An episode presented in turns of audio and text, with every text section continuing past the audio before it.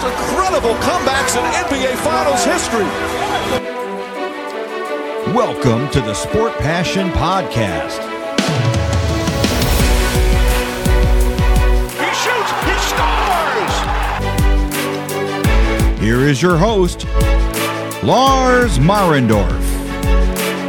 Einen wunderschönen guten Tag und herzlich willkommen zum Sport Passion Podcast. Die Vorschau-Serie auf die neue NHL-Saison geht weiter und heute widme ich mich den Pittsburgh Penguins. Bevor wir aber damit anfangen, nochmal ein kleiner Infoblock, weil mich auch eine Frage bei Twitter dazu erreicht hat, was das Fernsehen oder was die Möglichkeit äh, anbetrifft, sich NHL anzuschauen jetzt ab, der, ab dem Saisonbeginn. Ähm, ich hatte es ja schon erwähnt in einer der vorherigen Sendungen, Sky überträgt ab dieser Saison NHL und das sind 300 Spiele und wenn man sich jetzt mal zu Gemüte führt, dass 1312 reguläre Saisonspiele in der NHL stattfinden, dann sind 300 Spiele schon ein ziemlich großer Brocken. Also da ist fast immer etwas dabei, also fast jeden Tag etwas dabei. Und es sieht tatsächlich so aus, als ob Sky auch wirklich so loslegt, dass sie fast jeden Tag in der Woche dort NHL-Spiele haben werden. Das heißt, sie beginnen dann eben entsprechend am Dienstag, beziehungsweise dann ja in der Nacht von Dienstag auf Mittwoch. Und da geht es los mit dem Auftaktspiel Tampa Bay Lightning gegen die Pittsburgh Penguins. 1.30 Uhr geht das Ganze los. Und danach folgt dann direkt das zweite Spiel, die Vegas Golden Knights gegen die Seattle Kraken. Ähm, dann im Laufe der Woche folgen weitere Spiele. Edmonton, Vancouver ist dabei, habe ich gesehen. Äh, Toronto, Montreal ist, glaube ich, auch ein Spiel, was die Woche ansteht. Detroit gegen Tampa ist jetzt nicht der Knaller. Samstag gibt es das Keller Derby um 19 Uhr. Arizona gegen Buffalo. Uh, dann gibt es aber dafür in der Nacht auch Washington gegen Tampa Bay. Also Sky ist da anscheinend wirklich so, dass sie jetzt ab Saisonbeginn im Prinzip fast täglich ein Live-Spiel zeigen und was man dazu sagen muss, wenn ihr Sky habt, die äh, Sky Sportkanäle 1, 2, 3, da gibt es dann eben auch die Wiederholungen entsprechend manchmal auf, auf einem anderen Kanal. Also Original ist vielleicht auf Sky 1, äh, Sky Sport 1 gelaufen, zweites Spiel läuft auf Sky Sport 2. Also da einfach mal gucken, könnt die Dinger dann natürlich auch schön zeitversetzt euch anschauen. Also wer Sky hat, es gibt jede Menge NHL dieses Jahr dann oder wahrscheinlich dann auch so bis 2025 auf Sky. Also da kann ich nur sagen, das Abo wurde da sehr, sehr aufgewertet, wenn man das haben oder bisher hat. Dann gab es eine Frage zu den Highlights. Bisher war es so und so sieht es auch so aus, dass es in der kommenden Spielzeit auch weiterhin so ist. Man kann sich bei NHL.com erstmal verkürzte Highlight-Videos anschauen. Das sind so drei bis fünf Minuten, sage ich jetzt mal grob. Da sind die Tore mit dabei und vielleicht nochmal zwei, drei Highlight-Saves. Und es gibt die Möglichkeit, auch das war bisher immer kostenlos, Extended Highlights sich anzuschauen. Das sind dann etwas längere Videos natürlich, zwischen acht bis zehn Minuten, sage ich mal grob. Auch da sind wieder die Tore mit dabei. Da sind dann eben vielleicht nochmal ein paar weitere Kamerawinkel bei einem Tor. Es sind weitere Paraden mit dabei und noch ein paar Aktionen. Und da kann man so einen gewissen Überblick über das Spiel bekommen, wobei man eben da sagen muss, es ist wirklich Tore, es sind Paraden und es sind, glaube ich, manchmal auch Checks, aber wenig, was jetzt so wirklich Spielszenen oder Spielfluss betrifft. Also wenn man jetzt einschätzen möchte, wie ein Team wirklich agiert und wie ein Team auch in dem Spielfluss oder in dem, ja, in der Spielsituation dann sich verhält, was weiß ich, im Penalty Killing, wie ist das Powerplay aufgestellt. Wenn man ein Tor sieht im Powerplay, heißt das ja noch lange nicht, dass das ein gutes Powerplay war, sondern es kann ja auch Zufall sein oder nur weil die 0 von 3 beim Powerplay waren, kann es ja trotzdem heißen, dass ein Team ein gutes Powerplay gespielt hat. Also die Sachen seht ihr da nicht. Da empfehle ich dann immer natürlich, wenn man sowas wirklich sich mal angucken will, dann eben von den Teams entsprechend dort sich ja dann die Spiele komplett anzuschauen und was man auch sagen muss, dann eben natürlich das Abo direkt über die NHL. Ich meine, es sind im Moment 99 Euro, die man dort bezahlen muss für alles. Ist eben die Frage, ob sich das lohnt, wenn man schon ein Abo hat. Bei mir war es zum Beispiel die letzten Jahre dann auch immer über Zoom, ähm, dass man darüber das dann mit verbinden kann. Dann reicht das in vielen Fällen. Ich habe dann tendenziell meistens immer erst zu den Playoffs mir das Ganze gesichert. Da ist es dann entsprechend ein bisschen günstiger. Es gab da zum Beispiel auch schon mal vor Jahren ein Angebot für 5 Euro oder 5,99, 5,99 Dollar. Also im Prinzip ein Witz, sich dafür die ganzen Playoffs dann anzuschauen. Aber da kann ich, wenn ich das sehe, kann ich gerne darauf hinweisen in den Sendungen, wenn ich da weitere Sachen erfahre. Aber wie gesagt, Highlights kriegt ihr auf jeden Fall bei NHL.com. Wer Sky hat, kriegt mittlerweile dann ganz, ganz viel NHL dieses Jahr und dementsprechend seid ihr da, glaube ich, ganz gut aufgestellt. Dann biege ich wieder zurück in die Metropolitan Division und jetzt geht es los mit den Pittsburgh Penguins. Die sind das nächste Team, was ich dort betrachten möchte. Wir waren in der Nationwide Arena in Columbus. Es geht 188 Meilen nach Westen äh, nach Osten ist es natürlich, Nationwide Arena nach Osten und dann ein kleines Stückchen nach Norden in die PBG Paints Arena, die Halle der Pittsburgh Penguins. Und ja, zu den Penguins allgemein noch zu sagen, die Penguins sind ein Expansion-Team äh, in der NHL. Die haben 1967 angefangen in der NHL zu spielen, waren so die ersten zweieinhalb Jahrzehnte nicht so wirklich erfolgreich, haben da, wenn ich das jetzt so sehe, zwei Runden im Prinzip gewonnen, dreimal eine Runde gewonnen in den Playoffs und wenn man dann aber schaut, danach ging es richtig los. Danach haben sie sich etabliert mit einer kleinen kurzen Durststrecke. Strecke. Sie haben 90, 91 und 91, 92 das erste Mal den Stanley Cup gewonnen. Da natürlich legendäre Mannschaft mit Mario Lemieux, äh, Jaromir Jager mit dabei, Francis mit dabei. Also ein ganz, ganz tolles Team dort, was sie gehabt haben. Haben dann überraschend den Three-Peat äh, dort nicht geschafft und waren dann aber weiterhin immer noch ein Team, was auch durchaus mal ins Conference-Finale gekommen ist. Aber auch da zum Beispiel 96 gegen die Florida Panthers, sehr überraschende Niederlage.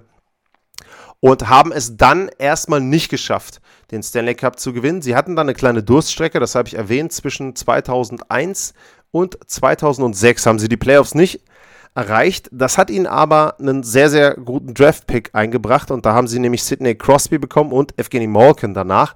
Und dann sind sie wieder richtig durchgestartet.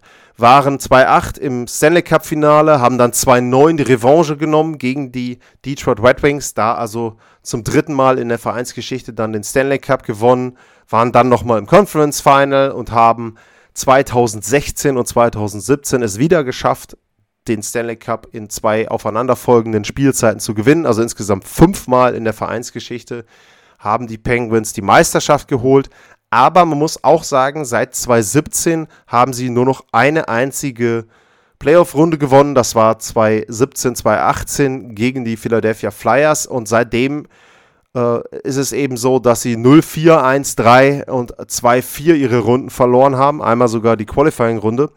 Und zweimal davon haben sie gegen die New York Islanders verloren. Also das ist so ein bisschen der Angstgegner. Die waren übrigens auch die Mannschaft, die 1993 sensationell verhindert hat, dass die Penguins die Chance auf den dritten Stanley Cup in Folge bekommen. Also ja, Pittsburgh eine Mannschaft, die immer noch mal so ein bisschen genannt wird, so als Borderline-Titelfavorit, weil sie natürlich mit Sidney Crosby einen der besten Spieler seiner Generation, vielleicht den besten Spieler seiner Generation haben, was auch vor allem, sage ich mal, die Spielmacher, die Center-Position dann betrifft. Wenn man Ovechkin als Torjäger, als besten Torjäger nimmt in der Generation, dann muss man sicherlich Crosby da als Gegenstück nennen, weil er auch wesentlich mehr Defensivarbeit leistet. Also hat so ein bisschen, ich sag mal, eine Eiserman-artige Wandlung da genommen, hat da viel, viel auch defensiv dann weitergearbeitet. Es gab ja auch dann die Stanley Cup-Siege 16, 17, wo er dann nicht unbedingt als Topscorer dort agiert hat, aber schon eben durch seine gute Verteidigungsarbeit da auch sehr, sehr, sehr wertvoll fürs Team war. Er ist auch jemand, der nicht so wirklich altert. Also wenn man sich dann eben auch seine, seine Statistiken anguckt, jetzt über die Jahre, dann ist es da auch nicht so, dass man da sagen kann, okay, ähm, der hat jetzt einen deutlichen Einbruch gehabt. Letztes Jahr waren es 62 Punkte in 55 Spielen. Ich rufe mir gerade nochmal die Statistiken auf, so die letzten Jahre, wo es bei Pittsburgh insgesamt dann am Ende nicht mehr so zum Titel reichte, war Crosby immer noch jemand, ja, wenn man sich das anguckt, also die Punktezahlen äh, seit der letzten Meisterschaft sind 89, 100, 47 in 41 Spielen und 62 in 55 Spielen. Also weiterhin klar über einem Punkt pro Spiel. Also das ist schon sehr, sehr, sehr gut, was Sidney Crosby da zeigt. Und mittlerweile 15 Jahre Erfahrung. Er ist bei fast 500 Toren, also wenn er gesund bleibt dieses Jahr, dann knackt er die 500 Tore mit ein bisschen Glück, knackt er auch die 1400 Punkte. Also das ist wirklich ein super Spieler und ja, auf dem haben die Pittsburgh Penguins gebaut. Allerdings ist es auch so, er war auch im letzten Jahr schon ein bisschen verletzt und genau da sind wir dann auch schon bei einem Problem der Penguins im letzten Jahr, dass nicht nur Crosby verletzt war, auch Morgan war verletzt und das hat sie ja dann am Ende, glaube ich, auch in den Playoffs ein bisschen was gekostet. Wobei man sagen muss, die reguläre Saison der Pittsburgh Penguins letztes Jahr war wirklich überraschend gut, fand ich. Sie hatten 77 Punkte, das war Platz 1 in ihrer Division und das war der fünftbeste Wert in der NHL und gar nicht mal so weit von den 82 weg, die Vegas und Colorado da hatten als beste Teams. Also war schon eine gute Leistung, die sie da gebracht haben. Aber wie gesagt, dann in der ersten Runde gegen die Islanders raus. Die ersten vier in der Division waren ja auch sehr, sehr eng zusammen. Also die Islanders hatten 71, war jetzt nicht deutlich weniger. Nur was man da eben schon gesehen hat in der Serie gegen New York, dass zum einen die Penguins dann vielleicht doch ein bisschen ausrechenbar sind, wenn sie sich nur auf einen Crosby verlassen können und auch Marken konnte da eben nicht mehr so, sage ich mal, ihm helfen, wie man das vielleicht gebraucht hätte. Und ein weiteres Thema, was man eben in Pittsburgh hat, ist das Goaltending. Uh, Fleury ist weg, uh, Murray ist weg und uh, Tristan Jari, Casey DeSmith und Maxim Legas die haben, ja, ich sag mal, in der regulären Saison war es noch okay, aber in den Playoffs hat es dann eben doch sie die Serie dann gekostet, meiner Meinung nach. Da gibt es ja diese eine Szene dann in der Verlängerung, wo eben im Prinzip der Puck quasi auf den Schläger gespielt wird vom Islanders-Spieler und der dann eigentlich nur noch ins leere Tor vollenden muss. Das kostet dich dann eben ein Spiel und in dem Fall dann auch die Serie, also da haben die Penguins ein Problem. Und ansonsten muss ich sagen, haben sie sich für mich immer noch überraschend sehr gut gehalten die letzten Jahre. Man muss bei Pittsburgh ganz deutlich sagen, die haben sehr, sehr viel investiert, um immer noch mal konkurrenzfähig mit Crosby und mit Morgan zu sein. Und das hat sie bisher noch nicht so viel gekostet, also noch nicht so viel an Leistungseinbruch gekostet, wenn man auch ein bisschen noch auf die Werte guckt aus dem letzten Jahr. Sie hatten die zweitmeisten Tore, 193 Tore. Sie haben Platz 14 belegt in der Abwehr, 155, das ist okay. Das Powerplay natürlich klar, mit einem Crosby 23,7 Prozent, Platz 4. Also das ist wirklich immer noch exquisit. Penalty Killing sieht man eben schon dann, das natürlich auch beeinflusst durch die Torhüterleistung Platz 27. Das ist dann schon eher, hm, eher mittelmäßig. Was man sagen muss, wenn man jetzt so ein bisschen ähm, in Richtung Advanced Metrics guckt, da sind sie eher auch mittelmäßig unterwegs. Äh, Corsi Wert war Platz 15. Äh, wenn man dann in Richtung der ja, herausgespielten Torchancen äh, gehen, dann sind sie auch eher, ich gucke gerade mal, ja, unteres Mittelmaß ist es schon Platz 21 bei den Torchancen. Also da eben weniger rausgespielt als der Gegner. Und äh, wenn man dann eben noch guckt auf einen Wert, ja, die Schussquote war noch relativ hoch. Das ist dann vielleicht auch etwas, wo man sagt, dass es vielleicht ein bisschen geschönt war, diese 193 Tore, die sie da hatten. Platz 2 dann eben in der Statistik. Also, naja, ähm, die Penguins hatten, glaube ich, in der regulären Saison eine erfolgreiche Spielzeit 2020, 2021. Die Playoffs waren sehr enttäuschend und was sie gemacht haben, um das zu ändern oder eben auch nicht, das hört ihr gleich. Kurze Pause.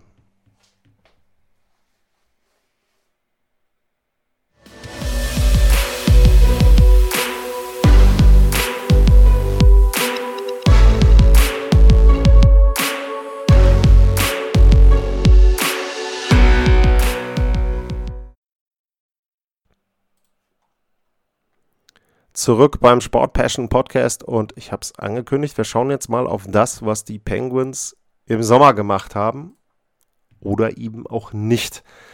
Wenn man sich anschaut, wer gekommen ist, dann steht hier bei den Penguins Brock McGinn, Danton Heinen und Dominic Simon.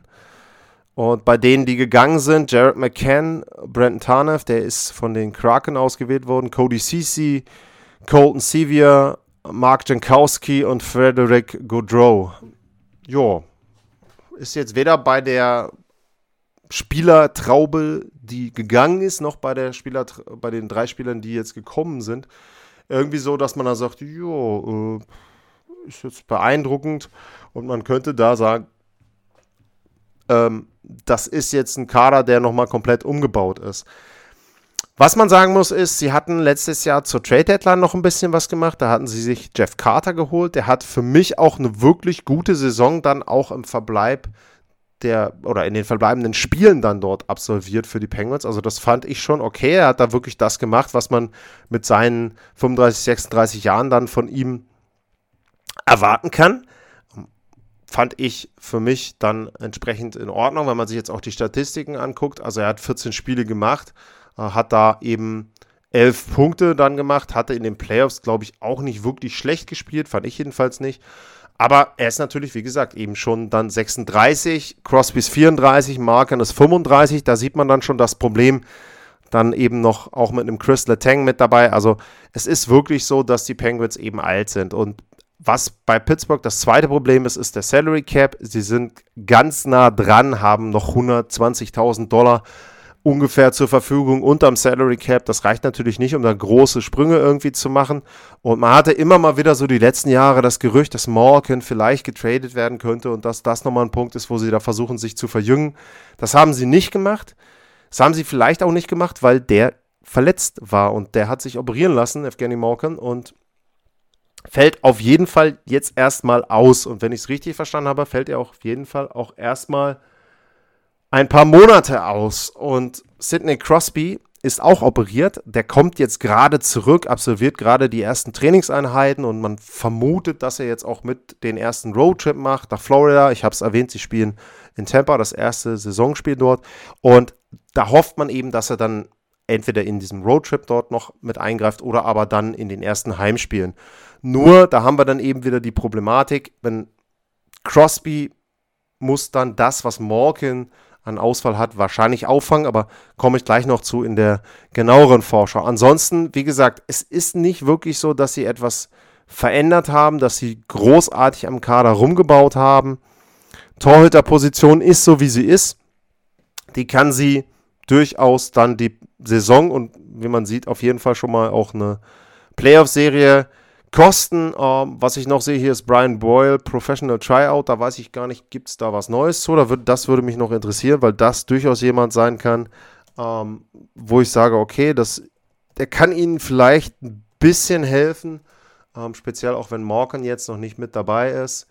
Und äh, gucken wir mal, was dazu Brian Boyle steht, ob der jetzt einen Vertrag bekommen hat.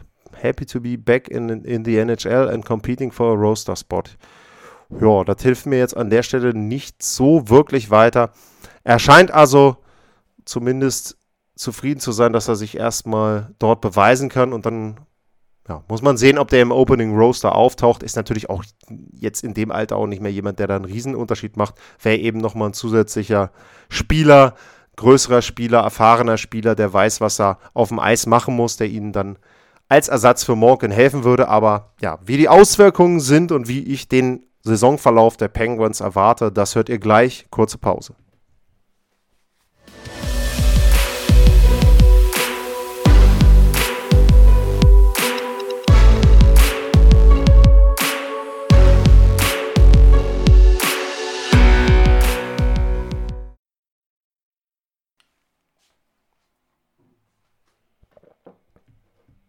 Zurück beim Sport Passion Podcast und jetzt geht es in den Ausblick auf die Saison 21-22 für die Pittsburgh Penguins. Und da sehe ich langsam wirklich die dunklen Wolken aufziehen. Ich habe es erwähnt, die Penguins haben es geschafft, sich in den letzten Jahren so ein bisschen noch dran zu klammern an den Status Titelkandidat irgendwo noch so ein bisschen mit drin. Sie haben eben 16, 17 Stanley Cup gewonnen, dann haben sie gegen den späteren Stanley Cup Sieger, die Capitals, 2018 verloren. Aber seitdem geht es bergab. In der regulären Saison reicht es zwar immer noch irgendwie für gute Ergebnisse, letztes Jahr sogar für den Division-Sieg, aber das war, glaube ich, eher so, weil die anderen sich so ein bisschen gegenseitig die Punkte weggenommen haben, weil die Torhüter in der regulären Saison vielleicht dann doch mal den einen oder anderen Punkt mehr mitgenommen haben und weil auch die unteren Reihen der Penguins durchaus gut performt haben. Und wenn man sich den Kader anguckt und wenn man jetzt sagt, okay, die wären vollständig, dann ist das gar nicht so ein schlechtes Team, vor allem auf Center, wenn man jetzt sagt, dass Crosby erste Reihe spielt, Morgan zweite und Jeff Carter als Center auf der dritten Reihe. Das ist genau die Stelle, wo Jeff Carter hingehört.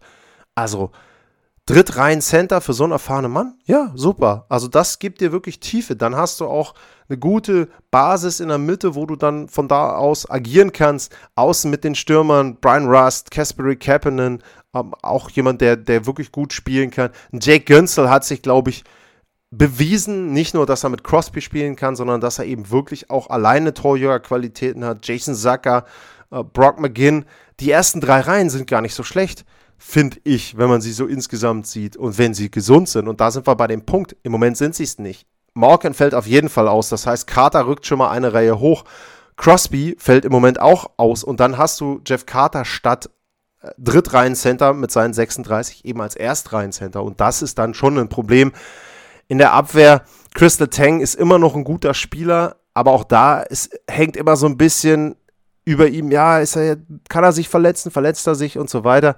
Ansonsten äh, Marino, sicherlich eine wirkliche Überraschung der letzten Jahre, so ähm, Patterson ist auch okay vom Verteidiger Brian Dumoulin. Auch das ist nicht wirklich schlecht, was sie da haben, aber eben auch nichts mehr, wo du sagst, ein Crystal Tang ist ein wirklicher Unterschiedverteidiger, den du dann vielleicht auch brauchst, dass du sagst, du hast da, wenn man jetzt, weiß ich nicht, wenn man jetzt die, die, die Reihen durchgeht, äh, zum Beispiel einen Hetman, zum Beispiel dann eben einen Pietrangelo, zum Beispiel einen Makar. Auf dem Niveau würde ich einen Chris Letang einfach nicht mehr einordnen.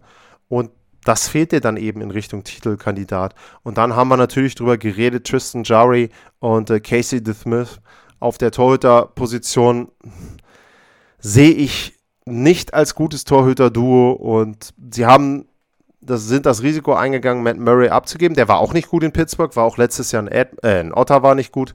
Aber ja, Jari und The Smith sind auch nicht viel besser und leider werden sie da nicht viel dran ändern können, es sei denn, irgendjemand nimmt ihnen Tristan ähm, Jari ab. Wenn ich mal gucke, der hat ja noch äh, Vertrag, wo haben wir es denn?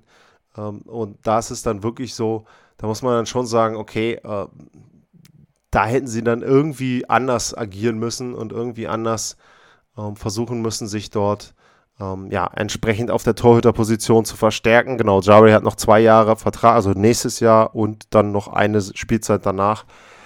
Ja, ich glaube, die Pittsburgh Penguins könnten erstmals seit langer, langer Zeit die Playoffs verpassen. Es ist natürlich eine Division, in der sie spielen, die viele Fragezeichen so hat. Ich habe es ja da auch schon erwähnt, wenn man die Teams durchgeht. Ich meine, Carolina sehe ich als Playoff-Team, Columbus sehe ich nicht als Playoff-Team, Washington sehe ich eher als Playoff-Team als die Pittsburgh Penguins. Die Flyers sind eine ziemliche Wund Wundertüte, auch sehr abhängig vom Torhüter. Und ja, die anderen Teams, da komme ich noch drauf. Also Pittsburgh, wenn es super läuft und wenn die Torhüterposition gut gute Leistungen bringt, dann können die Dritter werden, sage ich jetzt mal. Wenn es schlecht läuft, werden sie halt Siebter. Und da ist viel, viel Spielraum, mehr, glaube ich, nach unten als nach oben. Aber wir schauen mal, wenn ihr die Gelegenheit habt, euch die Penguins anzugucken und Crosby gesund ist, schaut rein. Das ist es wirklich wert. Ich war nie ein super Freund von ihm als Typ, aber eishockey-technisch, äh, also ja, da kann man nur mit der Zunge schnalzen und wirklich auch in dem Alter, das ist sehr, sehr toll, was er dort leistet. Ansonsten hoffe ich für die Pittsburgh Penguins-Fans, dass es vielleicht eher in Richtung Playoffs geht, aber ich glaube dies ja nicht wirklich dran. Das war die Vorschau auf die Pittsburgh Penguins und wir gehen dann ein bisschen weiter nach Norden, ein ganz kleines bisschen, und gehen nach New York, nicht nach New Jersey, das wird vielleicht auch überraschen, und wir gehen in eine neue Halle, nämlich in die UBS Arena oder UBS Arena, wenn man das deutsch aussprechen möchte. Und da spielen ab dieser Spielzeit, die jetzt anbricht, die New York Islanders. Und über die werde ich in der nächsten Folge reden. Ansonsten, wie immer, vielen Dank fürs Zuhören und dann auch die Bitte, wenn ihr noch Fragen habt, speziell was jetzt zum Beispiel die Teams der Atlantic Division betrifft, die ja noch kommt, dann meldet euch. Ich werde das Ganze jetzt noch ein bisschen mehr komprimieren, hatte leider nicht Zeit, das alles vorher aufzunehmen. Es wird dann jetzt in den letzten Tagen ein paar Folgen mehr geben. Aber ja, ich glaube, das ist gar nicht so schlimm, denn die Teams, die dann erst am Mittwoch eingreifen, die werden bis dahin dann auch besprochen sein. Und ansonsten die Bitte wie immer, wenn ihr die Sendung hört, bewertet sie auch. Das würde mir helfen. Abonniert natürlich auch. Und sagt es weiter, das hilft immer, das macht dann auch wesentlich mehr Spaß, wenn man weiß, okay, da hören Leute zu und natürlich Interaktion würde ich mir auch wünschen. Wie gesagt, at Lars-Mar, wenn ihr da Fragen habt. Und ansonsten bleibt vor allem gesund und dann bis zum nächsten Mal. Tschüss.